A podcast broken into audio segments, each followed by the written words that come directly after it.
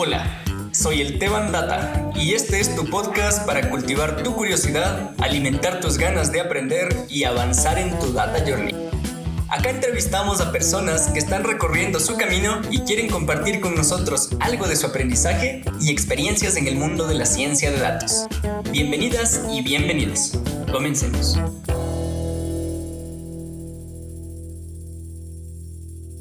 Buenas noches, querida comunidad. Una vez más acá reunidos para conversar de nuestro bello mundo de los datos. Ustedes saben que estamos aquí para aprender sobre la experiencia eh, de personas que han tenido un enorme recorrido en el mundo de los datos. Y esta noche tenemos a un crack de cracks de cracks, un ingeniero de sistemas, magíster en gerencia de TI apasionado por los datos e inteligencia artificial, con más de 10 años de experiencia en roles como desarrollador de SQLs, administrador de base de datos, desarrollador de Business Intelligence, ingeniero de datos, científico de datos, además es conferencista y actualmente se desarrolla como eh, arquitecto de datos en el Team Platzi, de la cual es además profesor. Te, doy la bienvenida, Carlos. Eh, qué gusto tenerte por acá. Una excelente noche. Eh, muchas gracias, Esteban, y muchas gracias a la comunidad que escucha este podcast. Es un honor estar por acá hablando un poquito de los datos. Bienvenido, qué gusto. Vale, eh, vamos aproximándonos un poquito a tu formación. Cuéntanos eh, quién es Carlos, cuéntanos qué estudió, qué hace, cómo, cómo llegaste, cómo empezaste con el mundo de los datos. Listo, pues te cuento el mundo de los datos, mi primera aproximación fue casi que en el colegio, en el colegio que es la secundaria. En los últimos años me interesé mucho por la programación como tal, no propiamente por los datos, pero pues me di cuenta que al final, si bien podía hacer una interfaz muy bonita de lo que estaba haciendo en, ese entonces, que era el Visual Basic, me faltaban cosas, me faltaban cosas para poder almacenar, para poder sacar mucho mayor provecho a lo que estaba haciendo. Y fue ahí cuando me acerqué a mis primeras bases de datos, que en ese momento eh, fueron unas bases de datos de la suite de Microsoft y MySQL. Entonces ya teniendo un poco de contexto de cómo funcionan las bases de datos y demás, eh, empiezo mi carrera como ingeniero de sistemas en la Universidad de Exi Colombia y tuve la fortuna de contar con un muy, muy, muy buen profesor de Oracle, que se llama Iván Jair. Siempre, siempre pues le voy a agradecer mucho a ese profesor. Me enseñó mucho de cómo funciona Oracle y su entorno, no solo de bases de datos, de MLs, de DLs y de QLs, sino cómo el, cuál es la mejor forma de diagramar y sacar el provecho a estas bases de datos. Eh, luego, pues de, como formación, eh, digamos, ya profesional, luego de terminar la, la ingeniería, pasé a cursar una maestría en gerencia TIC. Conocía mucho el desarrollo, ya, ya me había desarrollado en roles como desarrollador Oracle o desarrollador de Business Intelligence y pues quise irme más por la gerencia y la administración para pues poder llevar equipos de alto nivel a los proyectos. Entonces, esas son como mis, mis dos títulos profesionales. Aparte de eso, en formación, cuento con tres, como seis diplomados de ciencia de datos, analítica, machine learning, de, de, ciencias de datos formales, de cultura de los datos, también de data engineering y cuento con dos certificaciones, una de Citizen Data Scientist y otra como científico de datos. O sea, son como, como lo que podemos resaltar a nivel de formación. Wow, no tengo palabras para expresar. esto, esto es lo que construyen 10 años de experiencia dedicado, a ver, no a una sola cosa, pero sí mm, eh, sacándole el mayor provecho posible al, al, tiempo y al aprendizaje continuo, ¿no? Eh, una cosa que me gustaría destacar, eh, tú tienes más de 10 años de experiencia en, en roles, si bien de TI, también muy, muy enfocados al, al tema de sacarle provecho a la, a la, información, ¿no? Sobre todo eh, con el tema de eh, como ingeniero de datos, como desarrollador de Business Intelligence, que son cosas como que van un poco de la mano. Y me impresiona un montón el tema de seis diplomados en ciencia y analítica de datos. Eh, si quieres ampliar un poquito, o sea, que, ¿por, qué, ¿por qué seis? ¿Por qué o, más? No sé. Eh, ¿Y por qué, es, por qué enfatizar tanto en, en, en este espacio? La verdad, los datos es como una gama muy completa de, de la economía actual.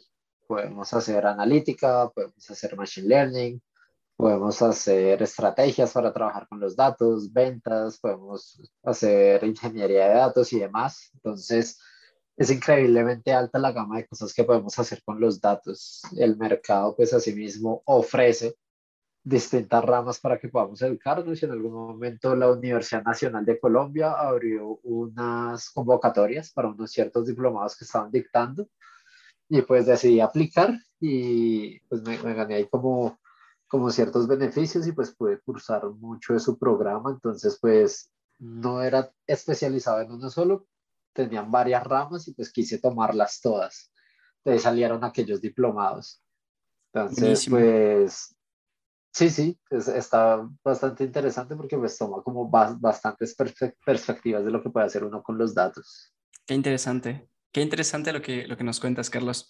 ¿Y ¿Qué, te hizo querer aproximarte al, mundo de la ciencia de datos? O bueno, a ver, abordémoslo de otra forma. ¿Qué te hizo querer acercarte al, mundo de los datos, no necesariamente la ciencia de datos? Pues mi primer acercamiento fuerte fue efectivamente con, lo que te decía en la universidad con, mi profesor. Trabajaba, él me... ¿Tu profe Jair, cierto? Varios libros, sí, el profe Jair me recomendó varios libros para leer acerca de Oracle y cómo se está utilizando las bases de datos de alta transaccionalidad en el momento, que para, ese tiempo ya estoy hablando de, de, muchos años atrás. Entonces, no solo estamos hablando de cómo almacenar los datos, sino cómo aprovechar la transaccionalidad y llevarla hacia un backend o hacia un frontend para que pues ya podamos hacer toda una unidad de negocio. Y Oracle se prestaba mucho para eso. Mis primeros trabajos después de aprender esto fueron en varios bancos o pues digamos varias empresas del sector financiero que aprovechan altísima transaccionalidad y pues hay que saber manejar estas herramientas y un lenguaje procedural que es el que ofrece Oracle y herramientas parecidas que trabajan muy a bajo nivel. Con eso pues podemos hacer transaccionalidad de millones y millones de datos al, en un minuto, pues en segundos. Al, al momento, como quien dice. Luego de eso, sí, sí, al momento. Luego de, pues, de aprender eso, el mundo avanza y empieza a darle mucha más valía a los datos. Ya no son los datos para mantener la transacción y tener el negocio arriba, sino ahora son los datos para decirme qué está pasando, cómo las personas están consumiendo lo que estoy haciendo, cómo los datos me pueden dar una orientación y decir en qué estoy haciendo bien o qué estoy haciendo mal. Y nace el Business Intelligence. Entonces ahora los datos se pueden desacoplar y llevar a cubos, que ya no son solo bases de datos transaccionales, y ya en los cubos o digamos en los objetos de Business Intelligence, modelos estrella, modelos copos de nieve, empieza la analítica o los datos que antes solo se almacenaban y seguían una alta transaccionalidad, empiezan a sacar provecho a nivel de negocio y ya nos dicen qué estamos haciendo bien, qué podemos optimizar, qué deberíamos dejar de hacer. Y son esas mismas bases de datos, esos mismos conceptos que uno venía trabajando desde antes, ya evolucionan y la ciencia de datos es un área que es muy, muy noble con, con las personas que, que acoge o que les interesa el tema. Es muy agradecida la ciencia de datos porque te lleva de la mano al siguiente nivel. Empezamos con un escalón transaccional, y la misma ciencia de datos o los mismos datos me llevaron a BI, los mismos datos luego me llevaron a roles como data engineer o data scientist, porque ya los datos no solo bastaba con almacenarlos y llevarlos a cubos y leerlos en distintos ámbitos, sino ahora qué tal si utilizamos esto para entrenar una red neuronal, un algoritmo de machine learning o para hacer visualizaciones de alto nivel y los datos asimismo van avanzando y te van llevando de la mano. Esa es una profesión muy, muy agradecida con las personas que, que participamos de ella y pues creo que eso me formó mucho, mucho interés en los datos. Y sigue pasando, sigue pasando. Ahorita pues tenemos datos descentralizados o datos, digamos, en la blockchain y la misma ciencia de datos te, te dice, hey, por acá es el camino, todo lo están usando. vale la pena aprenderlo. Entonces eso, eso es algo lindo y lo que me lleva a aprender ciencia de datos. Increíble, me encanta. Eh, me impresiona, o sea, me voy a quedar con el mensaje de que el mundo de los datos, la ciencia de datos, es agradecida con las personas que se interesan en ella. Porque tal como lo mencionas, ¿no? Es un escalón. Em, tú empezaste eh, como analizando, entendiendo bases transaccionales, te fuiste por el mundo del BI, a la ingeniería de datos, y a partir de ahí empezarle a, sacar valor con, con, análisis más profundos, ¿no? Como, como científico, haciendo, como científico datos, haciendo visualizaciones de alto nivel, y hoy por hoy analizando datos de Web3, me dices, ¿no? Por lo menos no analizando como tal, pero ya la misma ciencia de datos te lo está diciendo. Es algo como, hey, Web3 está llamando mucha atención y no estoy hablando de criptomonedas, no estoy hablando de cosas para hacerte millonario con alguna inversión, sino estoy hablando de mm, no solo finanzas descentralizadas, sino bases de datos descentralizadas que mueven datos unas a otras y muy seguramente la ciencia de datos se va a apoyar mucho de este tipo de, de, bases de datos descentralizadas. Ya lo está haciendo, incluso vemos algoritmos que se entrenan o modelos de machine learning que están entrenando en varios nodos alrededor del mundo un único modelo. Entonces, ya, ya está pasando, ya es una necesidad y pues es tan notorio que pues bueno, ya sabemos que, que empezar a estudiar o cuál va a ser el siguiente escalón aún no lo tomo, aún no llego, pero pues es una pista que, que la misma ciencia de datos, al ser tan agradecida, te dice cuáles son los siguientes pasos. Increíble. Como, como diríamos acá, e, esa, esa forma de programar, esa forma de entender los, los datos en Web3 es como si tu siguiente paso en tu data journey. Qué cool. Carlos, eh, me gustaría pasar al siguiente espacio de la, entrevista y para conversar un poquito sobre tu contexto laboral. Eh, cuéntanos un poquito de tu experiencia como docente, porque para quien no sepa, Carlos eh, es profe de, actualmente con, a, junio de 2022, Carlos tiene cinco cursos publicados en Platzi. así que, Carlos, por favor, comparte con, con nosotros, con la comunidad, de tu experiencia como docente. Sí, sí, correcto. Inclusive pues sí, sí que soy un profe o docente de Platzi, es una comunidad que me ha acogido tanto como profesor como eh, tech lead o digamos exponente de la rama de la ciencia de datos, la comunidad Platzi me ha dado mucho. Pero pues no solo soy docente en Platzi, he dictado algunos diplomados ya presenciales antes de pandemia, no, no, lo, no lo he vuelto a hacer, pero es algo que me gusta hacer porque creo que el preservar el conocimiento y el pasar el conocimiento es la única forma en la que la humanidad en verdad puede crecer. Y hay algo que, pues yo vengo de una familia muy humilde y muchos no tuvimos acceso full a la educación, muchas oportunidades que tienen otras personas. Y la manera más sencilla o la manera más rápida que encontré de salir adelante es estudiar es aprender y es aplicar los conocimientos. Y no hablo de una universidad, no hablo de algún sitio en específico, no hablo ni siquiera de Platzi en específico, hablo de aprender cualquier cosa de un libro, de un video, de un curso online, de efectivamente una universidad, lo que sea, y poder aplicarlo a tu vida garantiza que puedas salir de la línea de pobreza y que puedas mejorar las condiciones de vida tuyas, como de tu familia y de las personas cercanas pues la docencia, la docencia es algo muy importante en la sociedad y es algo que he acogido y le tengo mucho, mucho cariño. Me encanta el mensaje de la docencia es algo muy importante en la sociedad. Estoy totalmente de acuerdo. Antes, imagínate que antes de que exista la imprenta, la única forma en la que las personas podían aprender era casi con tradición oral. Hoy en día esta tradición oral es lo que, a lo que nosotros podemos acceder con, por ejemplo, cursos en línea, videos en YouTube, libros. Tenemos tantas formas de, llegar al, conocimiento que es, o sea, que, es clave que nosotros decidamos hacia dónde orientar eh, este tiempo que, queramos dedicarle para seguir aprendiendo y, avanzar, ¿no?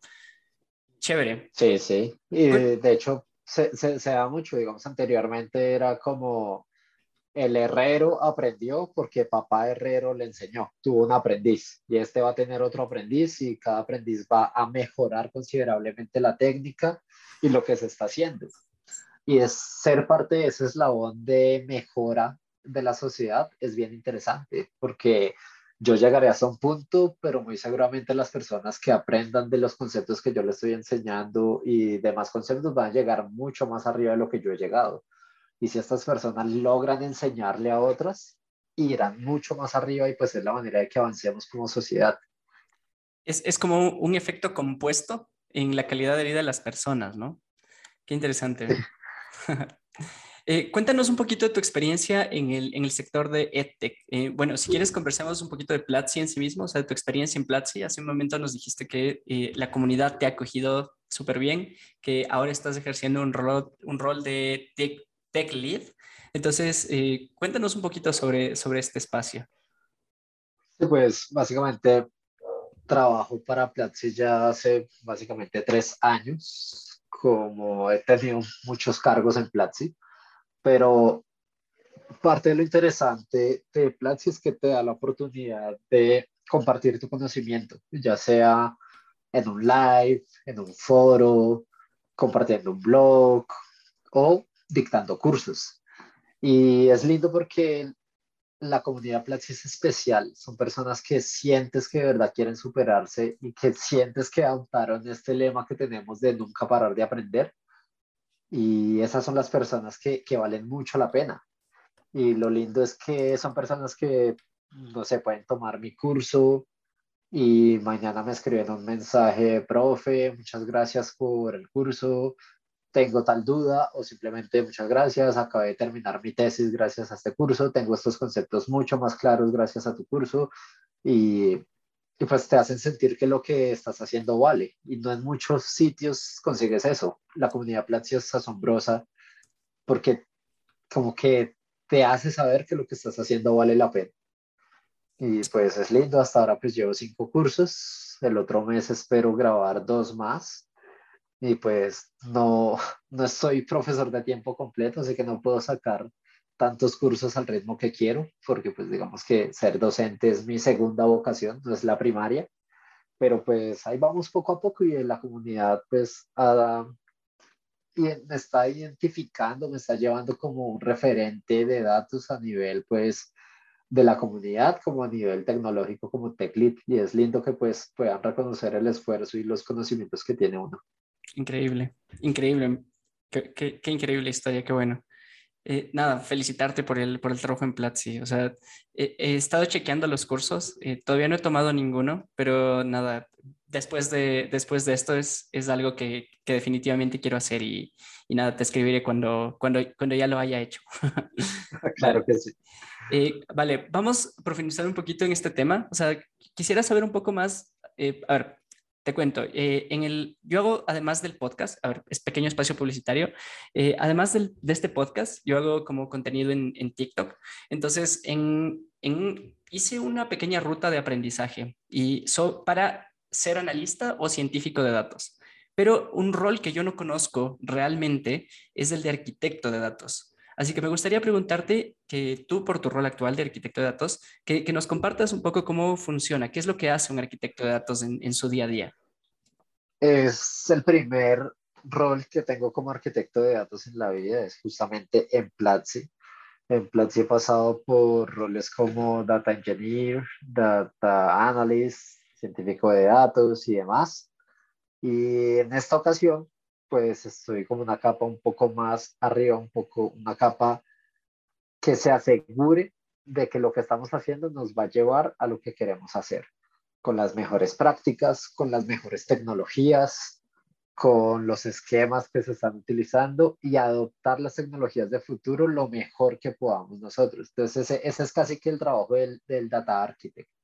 Vamos a asegurar que la tecnología y la arquitectura de lo que estamos implementando, no solo software, llámese determinada herramienta, sea cual sea, sino la manera de implementarla y cómo lo voy a juntar con lo que ya tengo y lo que espero tener a futuro para alcanzar las metas del negocio, sea pues sea como la parte más fácil de lo que estamos haciendo, que no podamos chocar o no cumplamos las cosas por deuda técnica, o por mala calidad de los datos, que ese sea el último de los problemas porque aseguramos una arquitectura de datos coherente a lo que estamos buscando.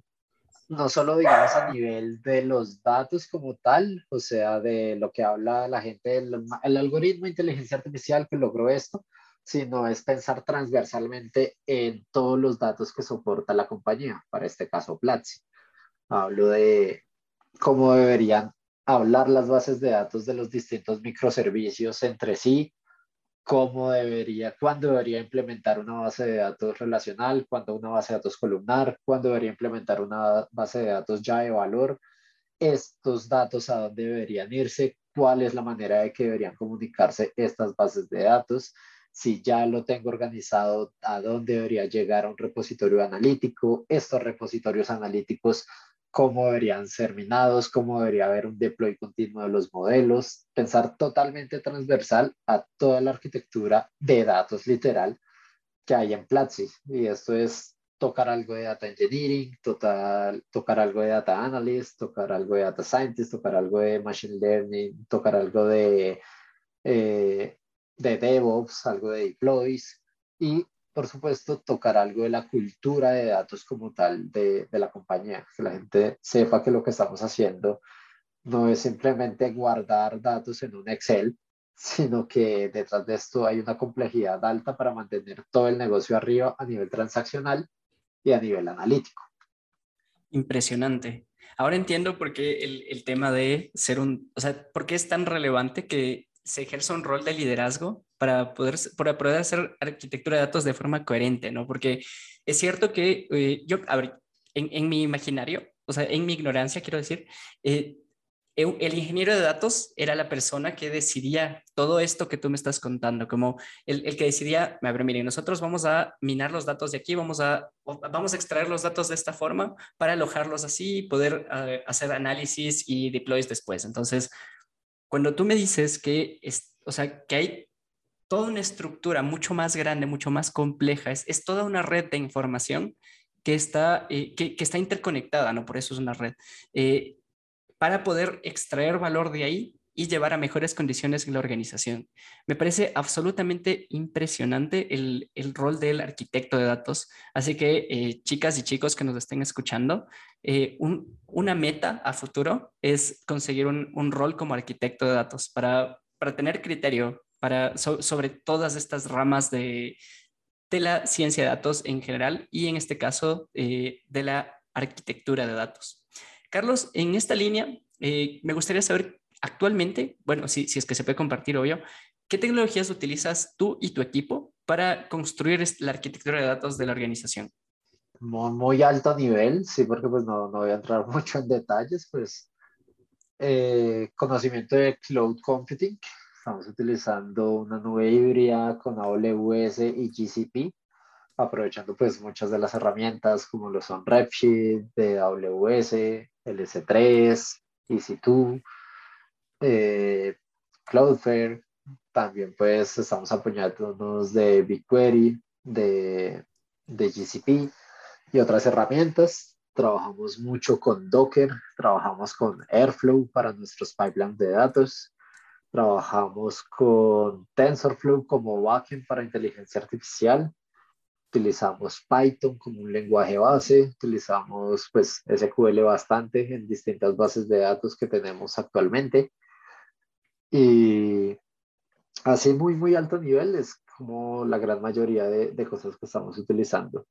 Ya pues nuestro equipo de, de DevOps se encarga ya de gestionar los Kubernetes y demás, pero pues en data como tal, sí, mucho de, del cloud computing, vale. de Python, Airflow, Docker y bases vale. de datos. Listo, querida comunidad. Con esto nosotros tenemos ya una larga lista de herramientas que empezar a implementar, que empezar a aprender para poder aproximarnos a eh, hacer un trabajo en equipo, ¿no? Porque eh, por supuesto que po podemos aprender y hacer los mejores programadores en Python, pero si no sabemos comunicarnos con, con nuestro equipo para llegar a sacarle provecho a toda, a toda una estructura de información, pues los resultados que finalmente lleguen a la, organización serán mucho menores, ¿no?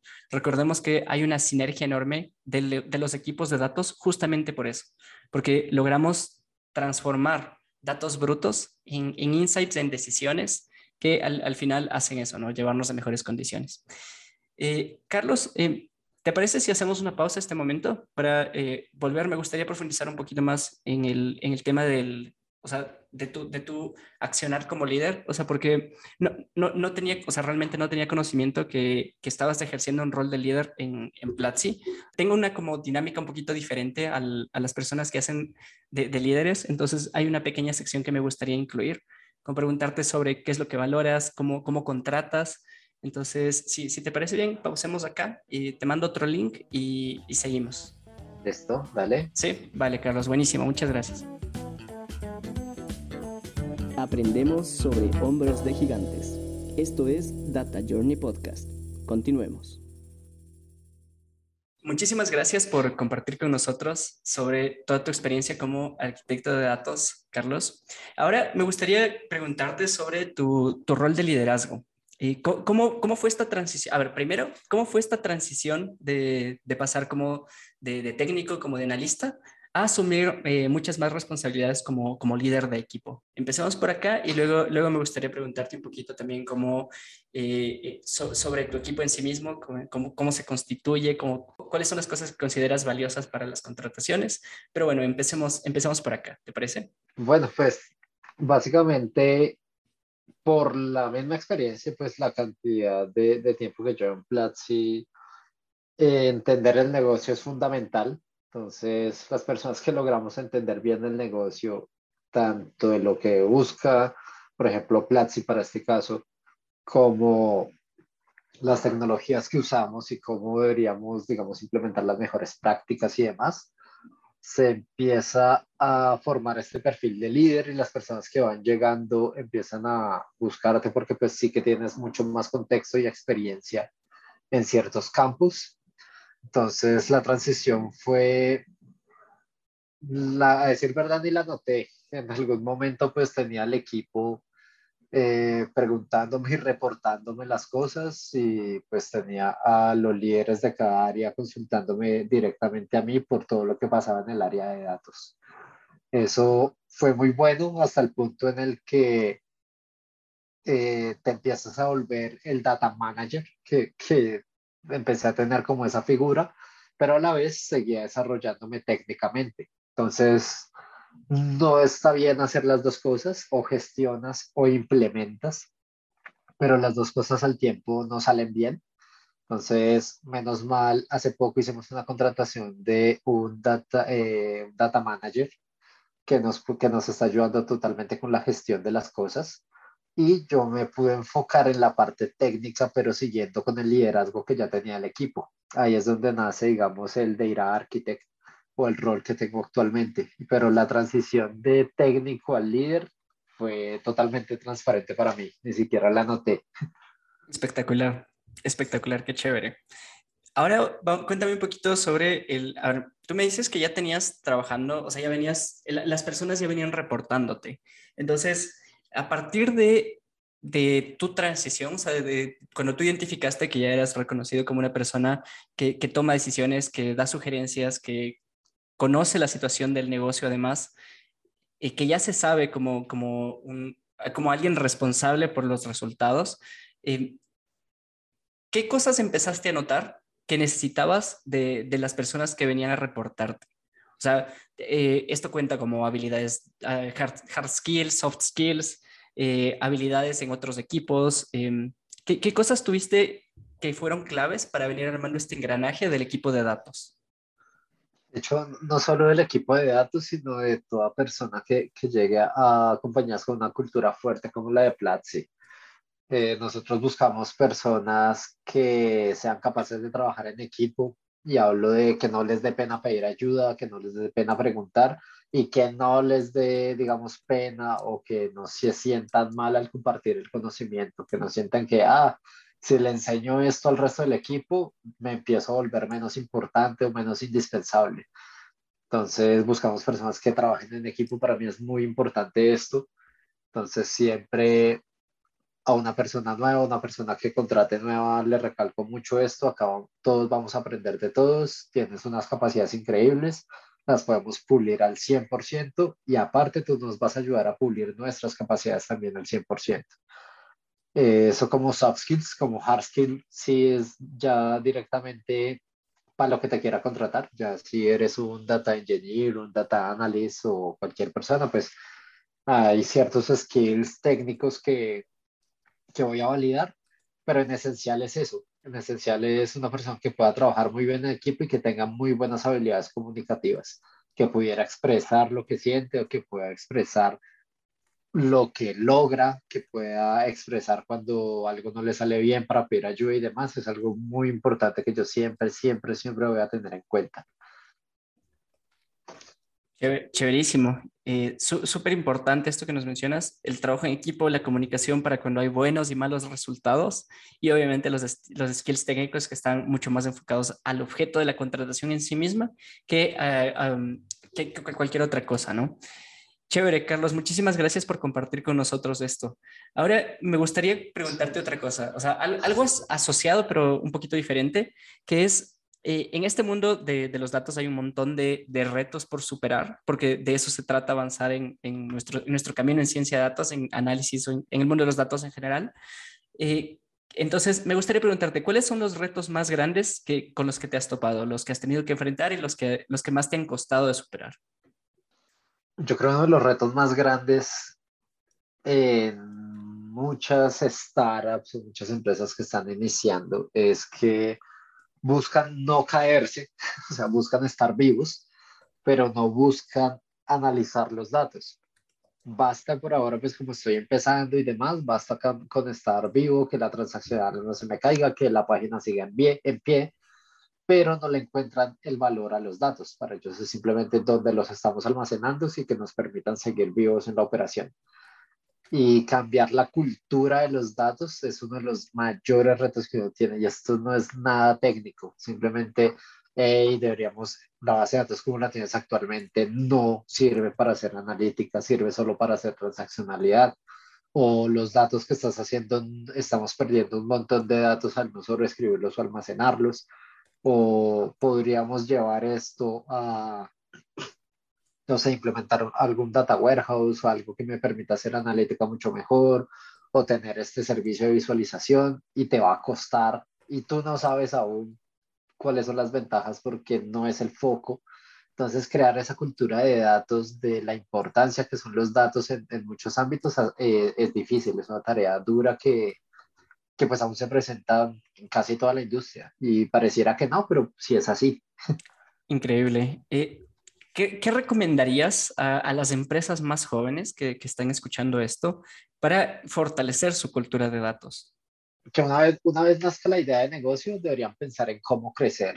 Y yo sé que las personas que, que están haciendo pues emprendimientos y demás lo hacen, pero no piensan cómo crecer con los datos piensan cómo crecer, cómo levantar inversión, hasta que se chocan que para levantar inversión no solo basta con tener un muy buen producto, sino saber cómo pasar por encima de, de otros competidores, cómo llevar ese producto a otro nivel, cómo escalar, eh, digamos, cómo escalar a los usuarios que ya tienes y cómo adquirir otros usuarios y demás. Es un plan muy completo que todo se apalanca con los datos. La misma empresa o los mismos datos que tú almacenes, proceses, eh, analices y pues puedas convertirlos en productos, te van a, dar una ventaja inmensa en cómo lograr eso, cómo levantar una inversión o cómo, cómo indicarte hacia dónde debes ir o qué estás haciendo mal. Esos son los mismos datos. Entonces,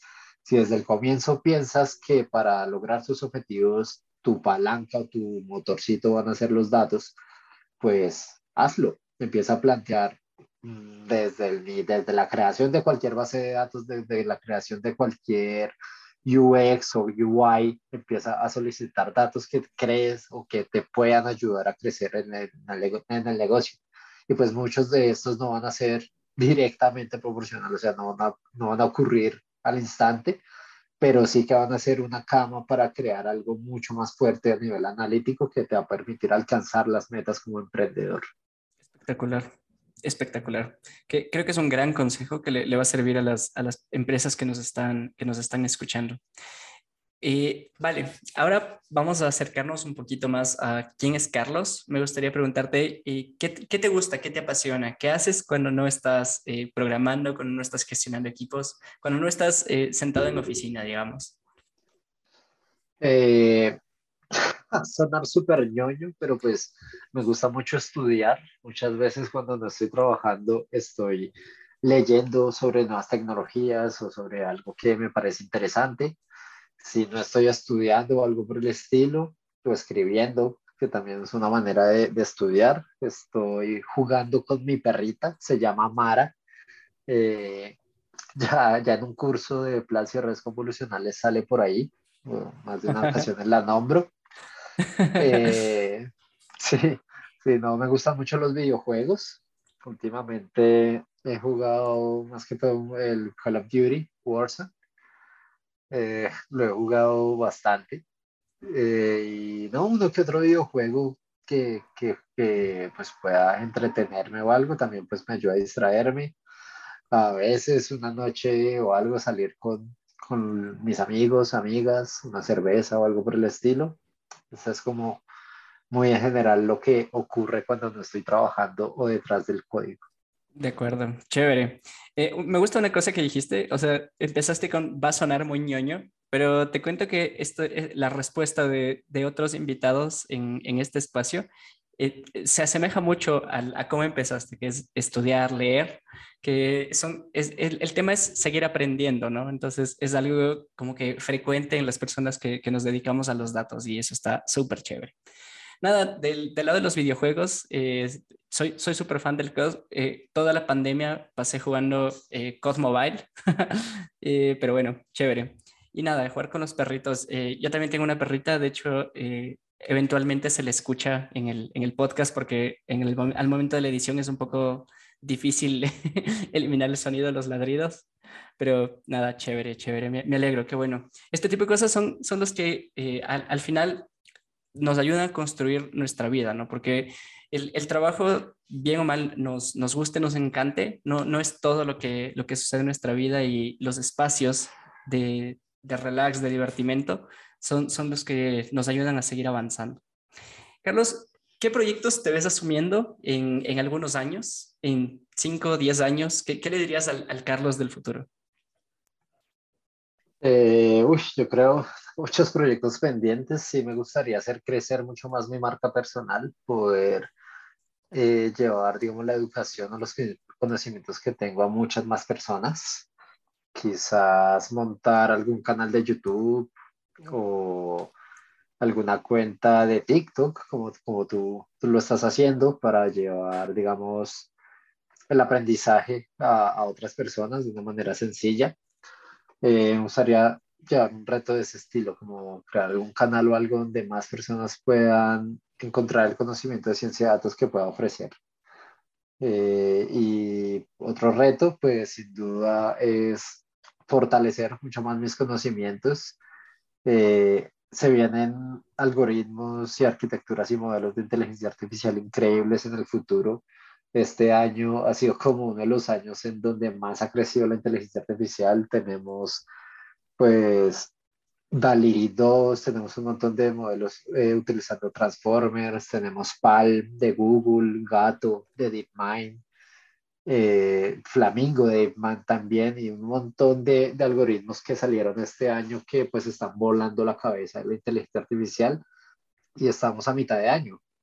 Lo que se viene aquí para arriba es, es muchas mejores arquitecturas para aprender modelos generalizados y la idea es poder adoptar todo ese conocimiento, transmitirlo y utilizarlo para distintos proyectos. Espectacular, chévere, súper interesante. Eh, me encanta el, o sea, más bien, quisiera hacer una invitación a, las personas que escuchen este podcast para cuando eh, Carlos nos, nos comente que ya tiene su canal de YouTube o su eh, espacio en TikTok, pues comunicaremos por, el, por este espacio, por, por allá mismo, para que, que, te sigan y seguir avanzando, construyendo una comunidad de ciencia de datos en América, de, de habla hispana, no solo de América Latina.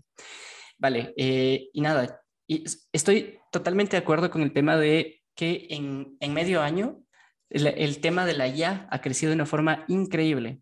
El año pasado se presentó GPT-3, que para quien no sepa es una inteligencia artificial que se alimenta con eh, millones y millones y millones de datos que se encuentran disponibles en una base de Google y que te permite hacer, eh, que, te permite tener casi conversaciones sobre cualquier tema. Además, te puede ayudar a programar y eh, muchísimas otras cosas asociadas a, a lo que se puede conseguir aprendiendo de los textos, de, los códigos, de las imágenes que se encuentran disponibles en, Google, ¿no? Entonces, eh, súper de acuerdo, súper impresionante. Y vale, muchísimas gracias, Carlos. Ahora eh, vamos a cerrar un poquito más el espacio. Te voy a hacer tres preguntas. Eh, ¿Volverías a estudiar ciencia de datos? ¿Te volverías a aproximar de la forma que lo has hecho hacia la ciencia de datos? Si no, ¿y por qué? Eh, sí, sí volvería a estudiar ciencia de datos. Como lo mencioné anteriormente, es una profesión, es un nicho de educación y de negocio muy agradecido con las personas que, que se interesan de este. Entonces, sí que volvería a estudiar ciencia de datos. Eh, lo haría de otra manera, sí. Perdí mucho tiempo buscando información con no sé, digamos, programas o demás que no me aportaban bastante y pues ahora casi que voy directamente a la fuente de los papers, el libro y demás y lo haría de esta manera, eh, pues si pudiera, o si, no sé, si hubiera existido, hubiera conocido algo como, como Platzi o este tipo de, de plataformas antes, que lo hubiera hecho por ahí preferiblemente. Entonces, cambiaría un poco eso, pero sí que, sí que estudiaría de nuevo ciencia de datos, si lo pudiera volver a hacer. Chévere, chévere, chévere. Eh, pero, como decimos por acá, nada en la vida es color de rosa, nada es perfecto. Así que, ¿qué no te gusta de esta rama? No me, gusta, no me gusta mucho lo que se crea con, con, el boom y con el clickbait de las ramas, como aprende ciencia de datos e inteligencia artificial en dos semanas. Y es como que deja de robarle la plata a la gente, ¿por qué haces eso? Entonces, no me gusta que, que pasa mucho y pasa mucho en todas las ramas al final, pero, pero pues sí, con esto de inteligencia artificial, y más con los avances que hemos tenido este año, se crea mucho ese, ese espectro de vas a aprender ciencia de datos ya, entonces págame y en dos semanas eres eh, la persona más crack en inteligencia artificial y no es así. No, no me gusta cómo se maneja esto, no me gusta cómo, digamos, han habido un montón de algoritmos pues súper interesantes acá actualmente que son como Dalí, como lo mencionamos antes, PAL y demás. Y pues se cree que aplicar ciencia de datos es simplemente ejecutar un algoritmo de este tipo y no, no es así. Inclusive muchas veces le, le digo al equipo, no, si las cosas pueden salir con SQL, hagámosla con SQL no hay necesidad de implementar un modelo de inteligencia artificial para esto, no hay necesidad de aplicar machine learning para esto. Y casi, casi que las personas quieren saltarse hacia las redes neuronales algoritmos de machine learning de alta potencia, de millones de billones de parámetros, y olvidan que mucha de la ciencia de datos y muchos de los mejores resultados están en una simple query de SQL y pues es paso a paso vas a llegar allá para poder aplicar efectivamente cualquier tecnología o cualquier análisis, cualquier framework que tengas que usar que sea el adecuado. No vamos a, a partir una torta con un hacha. Es simplemente utilizar la herramienta adecuada y pues para eso tienes que conocer de lo mínimo a lo máximo todo el pad de herramientas y todo lo que puede ofrecer la ciencia de datos como tal pues no me gusta que la gran mayoría quiere directamente aplicar ya la red de Transformers directamente, porque si no, no soy científico de datos y no es así. De acuerdo. Eh, y una de, una de, las cosas que mencionas, eh, a mí me pasó, o sea, he cometido este error de querer saltarme pasos.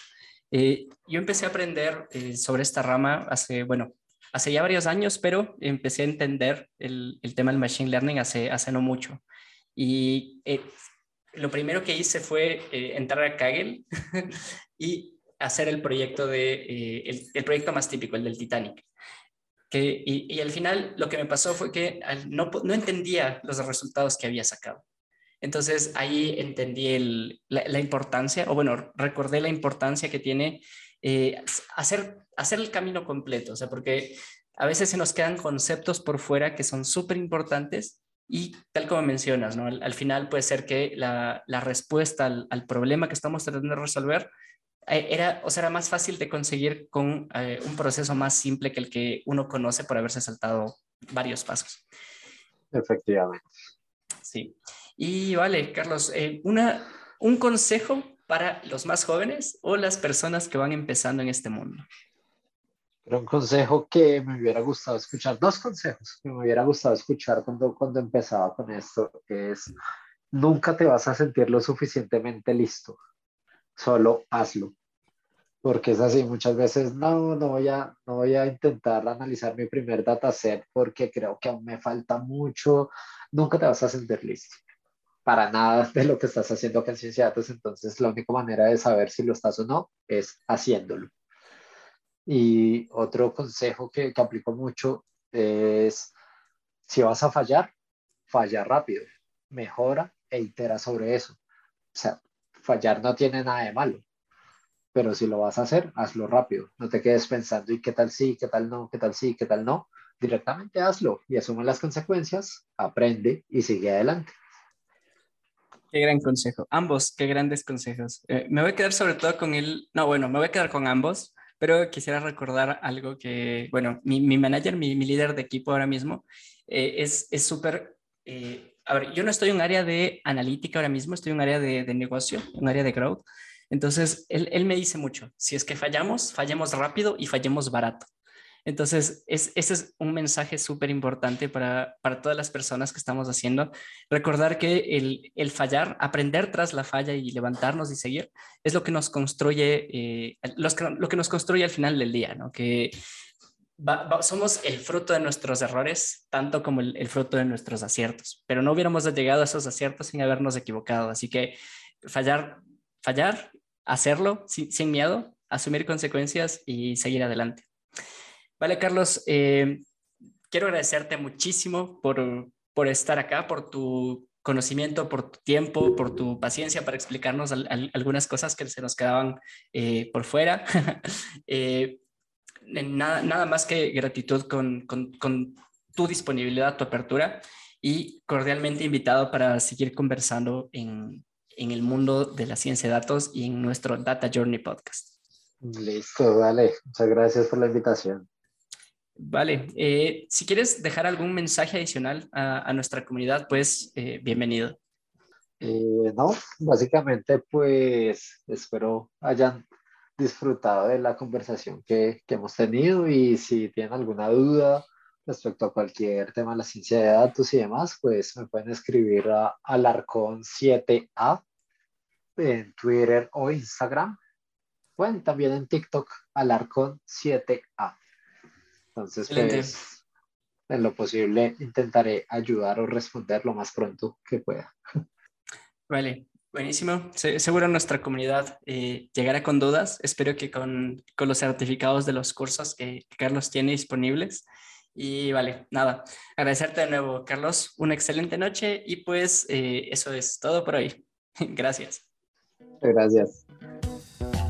Muchas gracias por llegar hasta el final de este episodio. Compártelo en redes para seguir construyendo una comunidad que toma decisiones informadas. Encuéntranos en redes como arroba el Data y nuestra super editora como arroba. Esperamos motivarte a seguir avanzando en tu Data Journey. Y esto ha sido un episodio más del Data Journey Podcast. Muchas gracias.